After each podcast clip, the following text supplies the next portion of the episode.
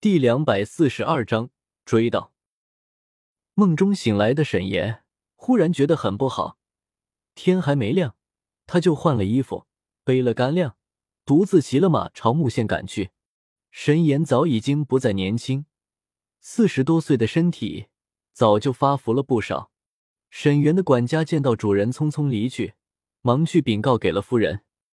冯如害怕沈岩路上出事，忙赶了马车跟在后面，一起去了木县。木县这边，阿九和月末已经下葬半个多月了，坟头的新土渐渐的旧了。莫离这一日正醉着，忽听有人敲门，歪歪扭扭的走过去开了门，见门外站着一个四十多岁的男人。醉眼惺忪的问：“你是谁？我爹娘都死了，没事就快走。”灵儿，你说阿九他？沈岩不敢相信自己的耳朵。莫离很不高兴，心里本来就憋闷的慌，好不容易来了个人，终于有了发泄的机会，不禁大声喊道：“是啊，他们都走了，他们都不要我了，他们就这么丢下我走了，他们这么绝情。”你还找他们做什么？你快先回去吧，快走啊！沈岩见莫离一副伤心欲绝的样子，连忙扶住他说：“灵儿，你爹娘死后葬在何处了？”莫离醉得站都站不稳，呜呜哝哝的说：“城西五十里地，自己找去。”沈岩听了莫离的话，将莫离扶到最近的一棵树边，让他靠着树站好。然后快步出了门，朝城西奔去。半个时辰后，阿九和月末的墓前多了一个人，一个四十多岁的男人。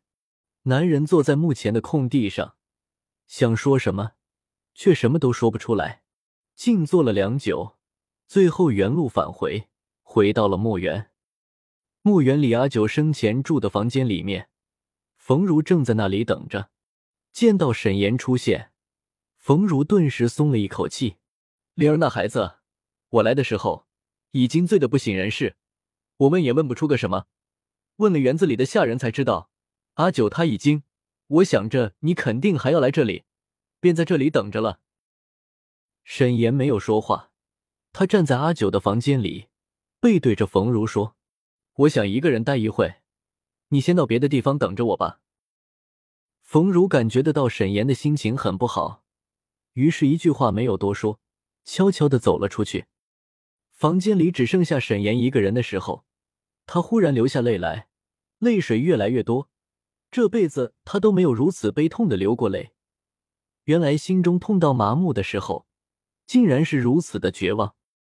看着空荡荡的房间，看着阿九生前躺过的软榻，此生就这样无言的错过了。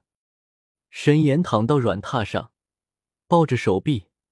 脸埋在软榻上的枕头里，孩子一般的痛哭起来，肩头耸动，哭得很是绝望。沈岩和冯如一起在墨园里住了几天，想让莫离跟着他们一起去沈园，可是莫离死活不肯。最后无法，沈岩夫妻二人之后辞别了心情低落、事情恍惚的莫离，回家去了。沈岩回家后大病了一场。就这样又过了一年，墨园里，莫离再没有经常酗酒了。这一年，他心情低落，通过买醉来缓解心中的悲戚。后来想起父亲从前说起的醉拳，于是一个人无聊的时候便琢磨起来。一年多的时间里，竟然小有所成。这一日，十六岁的莫离正在院子里练拳。忽然，一道身影掠来，掌风夹杂着浓浓的杀气。莫离先是一惊，而后便镇定了下来，小心应对，最后跟来人打了个平手。来人不是别人，正是当今的大皇子云岚，如今已经二十岁了，一身墨绿色长袍，此刻袍子前襟已经别在腰间，脸上因为刚刚剧烈的打斗而略显潮红。莫离看清来人之后，淡淡的笑了一下，说：“大哥，你来了。”云岚忽然觉得莫离有些变了，到底哪里变了？一时之间也说不清，嘴上问道：“怎么，你一个人在练拳？园子里从前不是有好些仆人吗？人呢？阿九呢？”莫离几步走到一处石阶上坐了下来，说：“大哥，如今这墓园里就只剩下我莫离一个人了。我娘和我爹一年多以前就走了。走了。”云岚最上重复了一遍。看着莫离脸上悲戚的表情，立刻明白了过来，很是吃惊。一年多以前，你没有告诉父皇。我来的时候，父皇还说让我给阿九说一声，他过些日子要过来呢。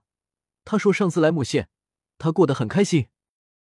皇上要来，莫离冷冷的笑了笑说：“他来了也好，你给他说，要来就赶到九月十八那天来，那天是我爹娘的忌日。”云岚没有说话了。对于这这样的事情，云岚也不知道如何面对。若不是前言看到莫离脸上悲戚的表情，和亲耳听到他说的话，只怕是不敢相信的。云岚静静的站了一会儿，心里不住的抱怨：“真是个笨女人，以为就这样走了，谁都不说，就什么事都没有了吗？知不知道这样做会让人心里更加难过？”可是心里这么想的时候，却抑制不住的在台阶上坐了下来，心里没有缘由的难过。三年前一别，从木县回京之后，云岚便被皇帝送到了西山坳。西山坳，皇帝当年去过，赫连月墨当年也去过。那个地方是培养冷血无情的帝王的地方，也是采用非人的方式训练杀人的功夫的地方。云岚在那个西山坳。一待就是三年，三年里每天拼命的练功、杀人，在那个暗无天日的地方，云岚险些命丧那里。通过最后的考核，走出西山坳的时候，云岚身负重伤，刚刚将养了一段时间，便匆匆上路了。他要来木县来见阿九，来见这个不是娘的娘。他想对阿九说，他赢了。皇上最终还是选择了他。不久的将来，他将是一国之君，完成小时候君临天下的心愿。可是他错了，他来晚了。阿九早就不在了，阿九到死都没有听到自己的好消息。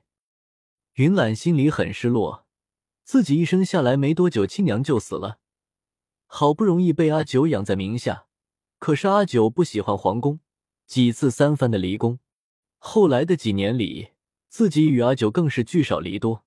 云岚多想等到那么一天，她可以很风光的迎阿九回宫，去做全天下最尊贵的皇太后。可是阿九一点也不给自己机会，就这么一声不响的走了。